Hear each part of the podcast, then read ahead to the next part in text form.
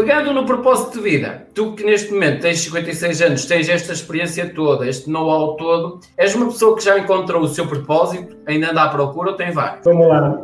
A palavra propósito, ela é ampla. Eu pensei bastante nesse tema. Tenho pensado desde que a pandemia aconteceu, porque uh, todos, eu falei que todos os atritos relacionais eles servem para nos, nos, apontar uh, capacidades que se tornarão competências que saem voluntárias, que eu não me vejo fazendo e faço o ecologicamente sustentável, e, ao mesmo tempo, criar uma conexão entre a utilidade desse, desse, do resultado desses atritos. Eu descobri no meu propósito de vida uh, uma existe uma digressão, uma, uma fala de alguns uh, palestrantes espiritualistas que resumidamente remete a Há 5 mil anos atrás surgiu um código. Não faça o outro o que não gostaria que ele fizesse. Foi um dos primeiros códigos sociais mais completos que pegou a barbárie e começou a dar algum rumo. Há dois mil eu anos atrás. Eu ouvir isso. Pois é, mas já, eu já era. ouvir isso. Já era um pouquinho, já era melhorzinho do que regra nenhuma, do que eu não gostei de você, vou te matar. Bom, surgiu uma, uma regra, não faça o outro, que não queira que ele faça. Há dois mil anos atrás subiu a barrinha.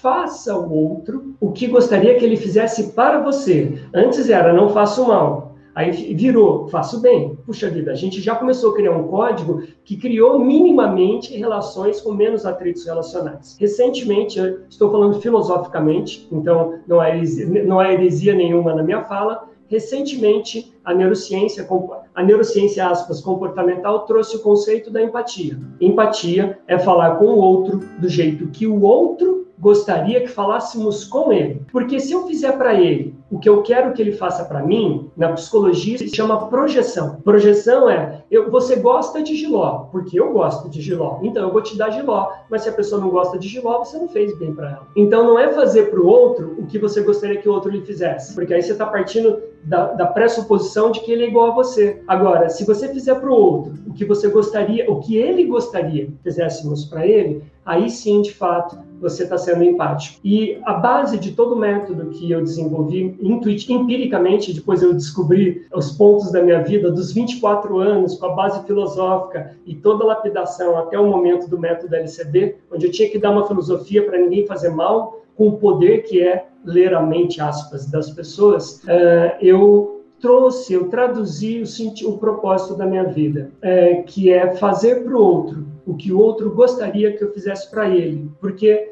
boa parte da minha vida eu fiz para o outro o que eu gostaria que ele me fizesse. Ou seja, eu estava autocentrado, ególatra e pensando somente no meu bem-estar e nunca no bem-estar do outro. Então, para mim, uma vida eh, não faz sentido sem servir aos outros. Tem um, um ditado popular brasileiro que diz: quem não vive para servir não serve para viver. Eu sei que é um extremo, mas ele traduz subliminarmente algo que mamãe, eu já vou citar muitas vezes, citarei mais uma vez, mamãe disse: caixão não tem gaveta. Uh, e aí eu vou juntar essa frase com uma outra frase espiritualista que diz: O bem que nós fazemos é o nosso advogado pela eternidade. Então, a mamãe sempre dizia para valorizar aquilo que a gente vai levar além túmulo, porque é só isso que de fato vai importar. Quer você acredite ou não, você vai morrer. Nós vamos morrer. Quer a gente acredite ou não. Então, na possibilidade da gente morrer, o depois talvez uh, sobreviva. O que sobreviveu depois talvez possa ser parte do nosso propósito de vida,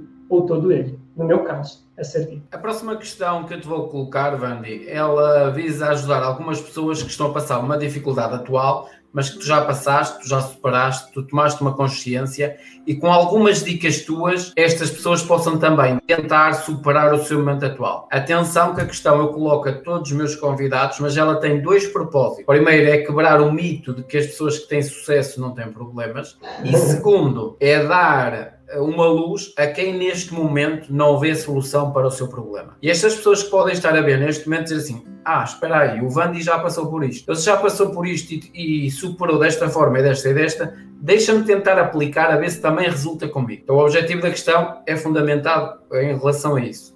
Aqui vai a questão.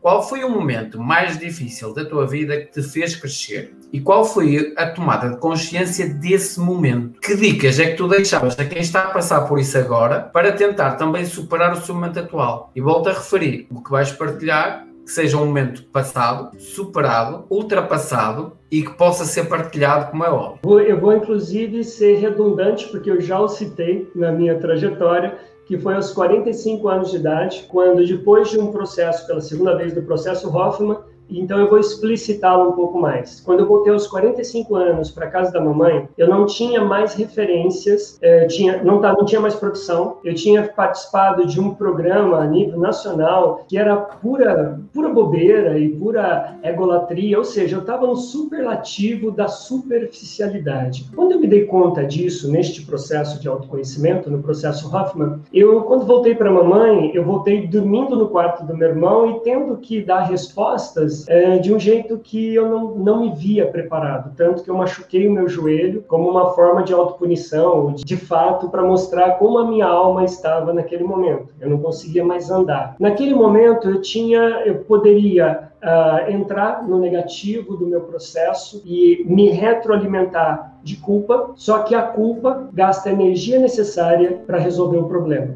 Vou repetir, qual foi o meu insight? A culpa gasta a energia necessária para resolver o problema. A autorresponsabilização é o chão que nos faz andar em frente. E foi na autorresponsabilização que a primeira coisa que eu fiz foi me olhar no espelho e falar e anotar. Eu fiz isso, eu fiz isso, tudo que falaram a meu respeito, eu fiz um, um review, eu, eu coloquei uma, uma, timeline na minha frente e fui um assumindo. É, eu fui fazendo um resumo de tudo que falavam para mim e eu negava. Por quê? Porque eu estava cego em, em, torno de mim mesmo. Narciso, Narciso não vê o que não é espelho, né? Então, de repente, eu acordei para uma realidade onde as pessoas me amavam, mas elas estavam feridas pelo fato dos mas que eu acrescentava na vida delas. O Band é legal, mas. Bom, e esses mas eram terríveis, eram assim, eram, eram realmente egolatrias subliminares com a capa de pseudo-sábio. Pior é isso. As pessoas se sentiam até culpadas de, de, de, falar alguma coisa do Band, porque o Band, eu me coloquei num pedestal e as pessoas aqui compraram esse pedestal. Muito bem. Quando eu caí, eu me lembro que tinha tem uma música religiosa no nosso país, tem um padre chamado Padre Marcelo, ele gravou um Pai Nosso. E é um Pai Nosso gostoso de ouvir, ele, é, a canção é longa, e eu ouvi o Pai Nosso do Padre Marcelo no lugar dos pensamentos negativos que povoavam a minha cabeça. Cada vez que vinha uh, pensamentos negativos numa atividade como lavar louça, ou como até andar de carro e tal, e me vinha aqueles pensamentos. Ou seja, eu pus na minha mente uh, um elemento regenerador para substituir a montanha de pensamentos negativos que eu tinha naquele momento, que era muito grande. Porque a minha mente, eu fiz uma reprogramação pelo esvaziamento do processo vicioso mental. Então, mais tarde eu fui descobrir que eu fiz uma, uma metaprogramação sem querer, porque eu estava ouvindo justamente para ocupar minha cabeça com outra coisa que não fosse aqueles pensamentos. O que eu fiz na sequência foi: eu vou ser um homem simples, chega de palco, de, de holofote, chega de tudo isso. Eu vou cumprir a minha vida com o propósito de servir as pessoas, de fato. E aí eu retomei a minha caminhada. Aí o universo falou: puxa vida, esse menino aprendeu. Então tá bom, então nós vamos dar Uh, acho que não foi a segunda, foi a 34 chance. Então vamos dar a 34 chance para esse menino, porque talvez ele, desta vez, ele tenha aprendido. E aí, na 34 chance que o universo me deu, eu me vi estudando, eu, eu acumulo hoje, até hoje, desde os 24 anos de idade, em torno de 38 mil horas de estudo coloca isso. Eu já cheguei a estudar 19 horas por dia, na época de clausura, por exemplo. Põe isso em projeção, tem muito volume de conhecimento. Só que esse conhecimento, ele está erudito. É, segundo Liu Yutans, que é um eminente é, pensador do passado, ele diz que a erudição é como o corvo que rumina o alimento para alimentar os seus filhos. A sabedoria é o bicho da seda, que pega a seda pega a folha de amoreira e dá a seda. Então, eu lembrando disso, foi um conhecimento da minha mestra, não deu tempo de citá-lo na timeline, eu criei uma conexão entre é, ouvir mais e colaborar no momento adequado.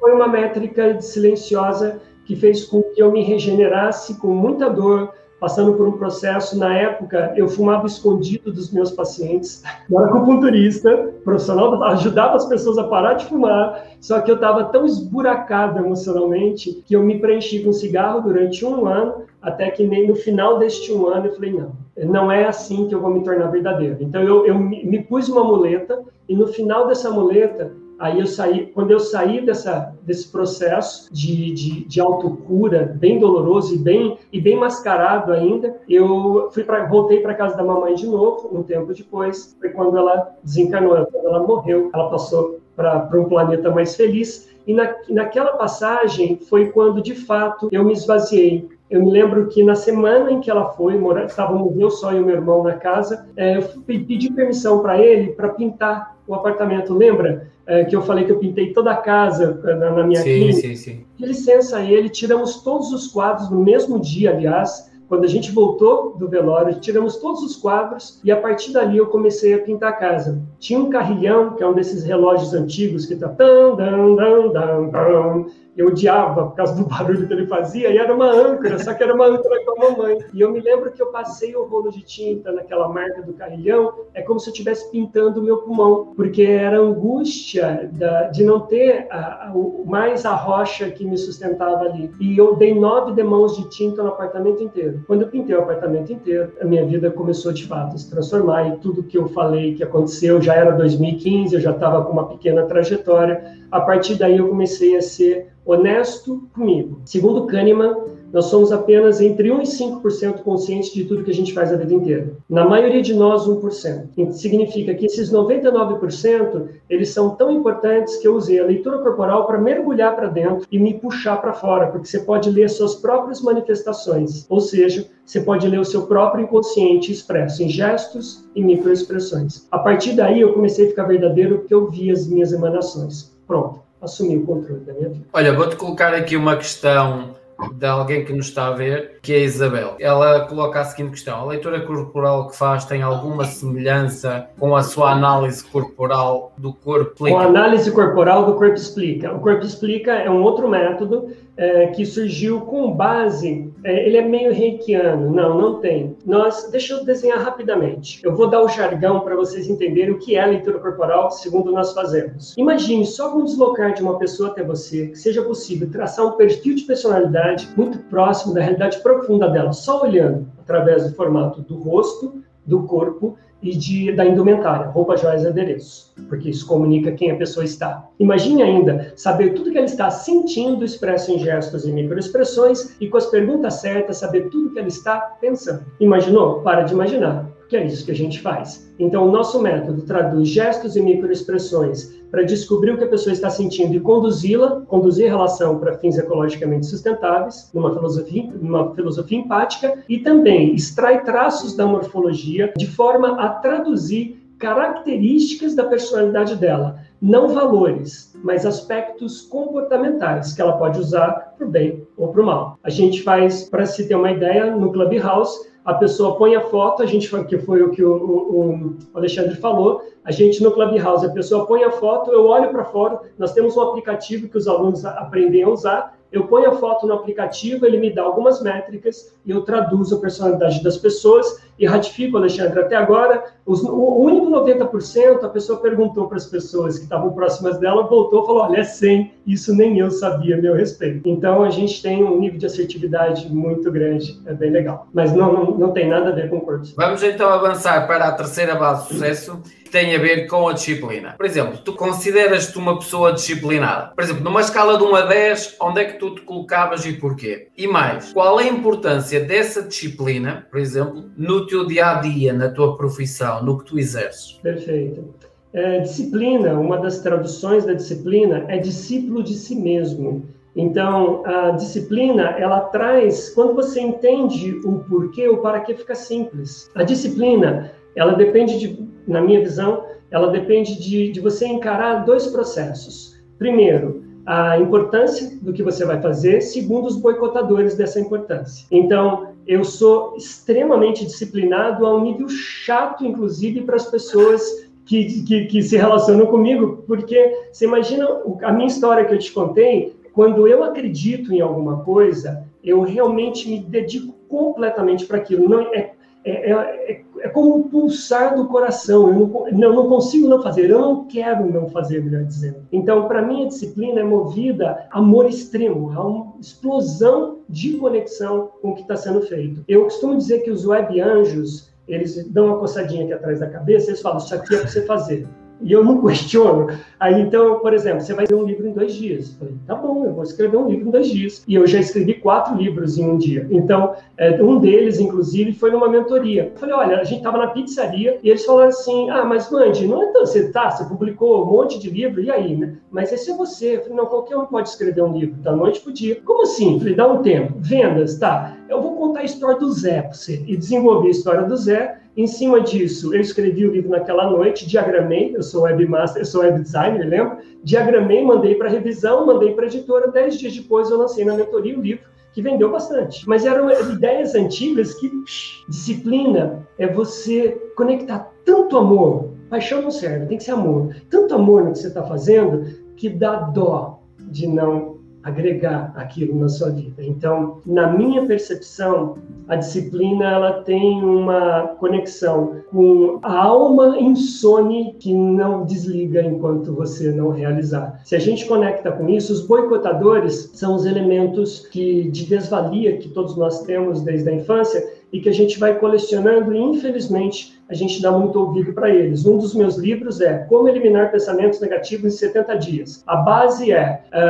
isso é um vírus mental, eu rejeito. Cada vez que vier um pensamento ruim, se é um vírus mental, eu rejeito, foca na disciplina. Agora tem um detalhe, se você me permitir: o maior boicotador da sua disciplina é o teu cérebro, é o nosso cérebro. Estava a pensar assim? mesmo nisso. Como assim? É simples. Nosso cérebro funciona como uma bateria. E essa bateria acabou, morreu. Então ele está ele tá o tempo todo a recarregar essa bateria de formas diversas. Para uma boa noite de sono, para você recuperar o teu corpo de fato, você precisa ter blackout total e ausência de som. Se você tem um quarto barulho, aí quatro horas é o suficiente para você dormir, num blackout total e com ausência de som. Se você tiver barulho, mais duas horas. Se você tiver luz, mais duas horas. LED da televisão conta como luz. Assim sendo, nós precisamos de uma média de oito horas por noite. Acontece que a gente não dorme oito horas por noite e muito menos dorme se você tiver incômodo na cama, se tiver muito calor, etc, etc. São fatores interferenciais no teu sono e que não recupera. Assim, o nosso cérebro estabelece rotinas para economizar o máximo de energia que ele puder. Por isso que se acorda de manhã com sono, vai no banheiro do mesmo jeito, escova os dentes do mesmo jeito, toma café do mesmo jeito, se veste do mesmo jeito. Na hora que você está na porta, será que eu escovei os dentes? Por quê? Isso é economia do cérebro. Acontece que essa economia, quando você quer estabelecer um hábito novo, teu cérebro fala, opa, não, não, você come só, só come muito açúcar, você come só industrializado, você não dorme direito nas, em péssimas condições, você vai morrer. Eu tenho que te manter vivo, não vai ter que rotina nova vai fazer o que você está acostumado. Mas é uma realidade. Tanto que a ideia de você repetir até que o seu cérebro se convença de que o novo comportamento é melhor, porque ele tem como base economia de energia. Quando você mostra para ele, sucessivamente contrariando o cérebro, que vai descarregar química para te deixar morrendo de sono, é, ele se convence de que o novo comportamento é interessante, porque ele viu resposta em economia de energia. Beleza, então você vai manter. Então, é, um dos boicotadores a essa disciplina é o próprio cérebro, que você se alimentando melhor, dormindo melhor, bebendo água dentro de cada hora do dia, vocês já me viram bebendo aqui várias vezes, você vai desoxidar o seu corpo e dar é, lastro para o seu cérebro não interferir na mudança de comportamento. Ajuda muito na disciplina. Se olhasses, Vandi, até 5 anos atrás, qual foi o melhor hábito que tu adquiriste nos últimos 5 anos e porquê? 5 anos. Nós estamos. Ou seja, até 5 anos. Até 5 anos passados. Uh, meu melhor hábito. Ah, eu posso dizer que foi acordar às 5 da manhã. Eu acordo às 5 da manhã, tenho Portanto, é o clube das 5. Sim, é isso, o clube das 5, exatamente. Eu, inclusive, quando eu ligo lá, a galera tá, tá quente no Clubhouse. A ideia de acordar às 5 é independente de se você tem algo para fazer ou não. No começo, você vai ficar com sono, moroso, etc, etc. Só que das 5 às 8 eu já produzo 3 horas. É um absurdo que se produz no silêncio, porque não tem fatores interferenciais, nem da natureza, nem dos vizinhos, nem de barulho, nem de nada. Quando as pessoas começam às oito, você já trabalhou três horas. Então, faz toda, ou duas horas e meia, contando com a meia hora de, de, de jejum, etc. Então, quando você acorda às cinco da manhã, para mim, é, eu, por exemplo, na pandemia, eu tive que pegar um projeto que era reescrever o livro num, num design novo e acrescentar as novas marcações e fazer já já fazia dois anos que ele estava parado por excesso de coisas para fazer. De repente veio a pandemia, eu tive que entregar. Então, em dez dias, eu, eu fiz algo, acordando às cinco da manhã, que eu levei dois anos para, de fato, me dedicar. Então, acordar às 5 da manhã foi a melhor coisa que eu fiz na minha vida e eu não abro mão de acordar, tendo ou não. É lazer, eu acordo às 5, vou fazer alguma coisa, porque aí você tem sono mais cedo. Antes eu dormia uma, duas horas da manhã, hoje está 11 horas da noite eu estou fazendo na minha. Muito bom. Olha, vamos avançar para o trabalho de equipa, que é a quarta base, e sendo tu uma pessoa que trabalha direta e indiretamente com muita gente, a teu ver, quais são os prós e os contras de trabalhar em equipa? Vamos lá. Existe, existe um elemento que é, a gente é uma mega de uma projeção, inclusive, de que as pessoas devem trabalhar como você trabalha. Por quê? O referencial de qualidade é seu. Só que eh, no, no mundo, na, no, na vida real, não funciona você fazer uma série de clones das suas competências para que a coisa funcione. Extrair das pessoas o melhor potencial é, é o santo grau de todos os trabalhos. Para mim é extração e não ensino. Muita gente acha que tem que ensinar ao outro uma competência, uma capacidade para que ela vire uma competência, quiçá inconsciente, involuntária. Eu diria que é modelar o outro dentro da capacidade dele, e a leitura corporal faz isso muito bem, porque eu estou vendo dentro do outro, eu consigo trabalhar na linguagem dele, porque ele está me mostrando essa linguagem. Então, os 99% inconscientes dele estão à minha disposição. Facilita muito o trabalho em equipe é você ter uma leitura inconsciente dos seus liderados e saber que tudo que está na cabeça vai estar no corpo. Isso facilita muito,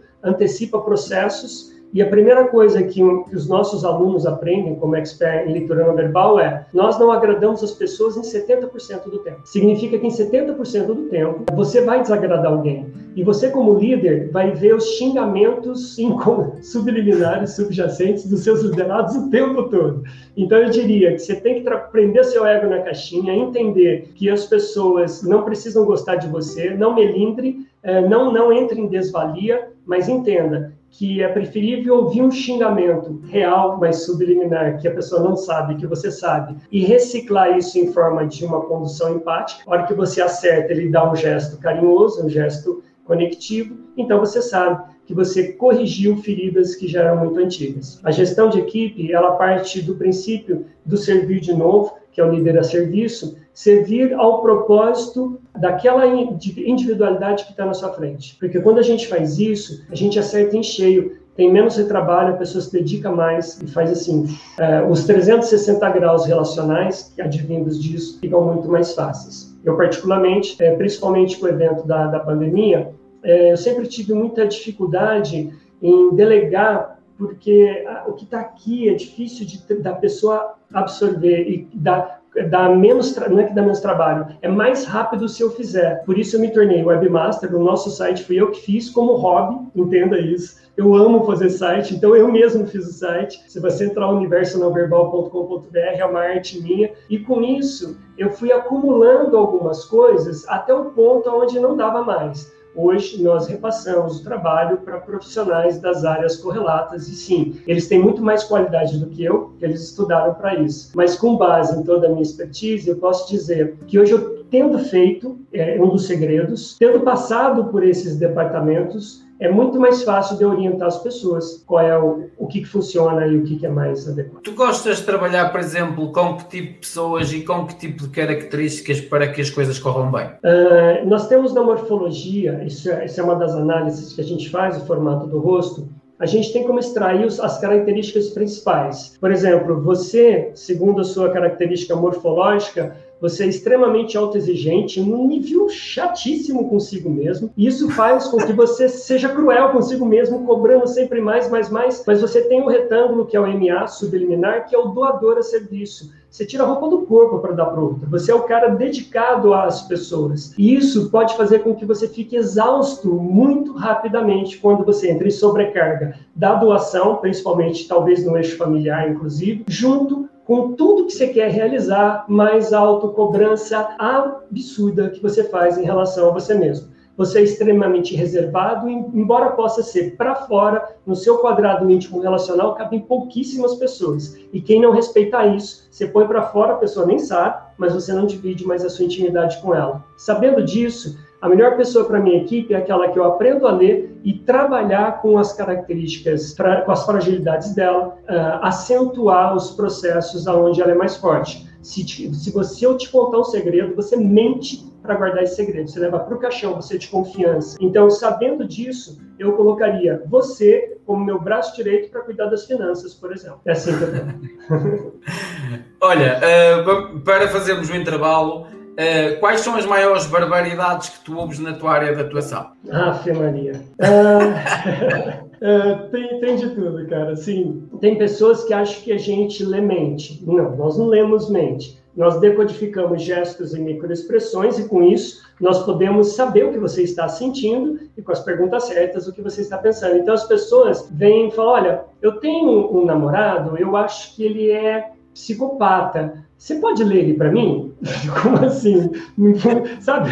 É como se a gente tivesse uma bola de cristal ali que descobrisse se o cara é psico, se ele está traindo ela, tá? Então as pessoas e assim as pessoas falam sério, falam, olha, eu quero saber se meu namorado está me traindo e eu queria que você fizesse uma análise dele. Olha, eu gravei um vídeo aqui. Peraí, calma, não é assim. Então, as pessoas acham. É, eu falo, por que, você não faz o curso? Descobre, e aí, a partir disso, você descobre, inclusive, como se relacionar com ele. Ela desliga, não volta, não volta nunca mais, porque não quer ter trabalho. O mais tapa, a coisa mais tapafúrdia que a gente ouve é se nós, uh, nós conseguimos é, extrair a verdade das pessoas porque elas querem resolver um problema pontual delas. Não, não funciona assim. Tem um protocolo e ele deve ser aplicado com muita responsabilidade.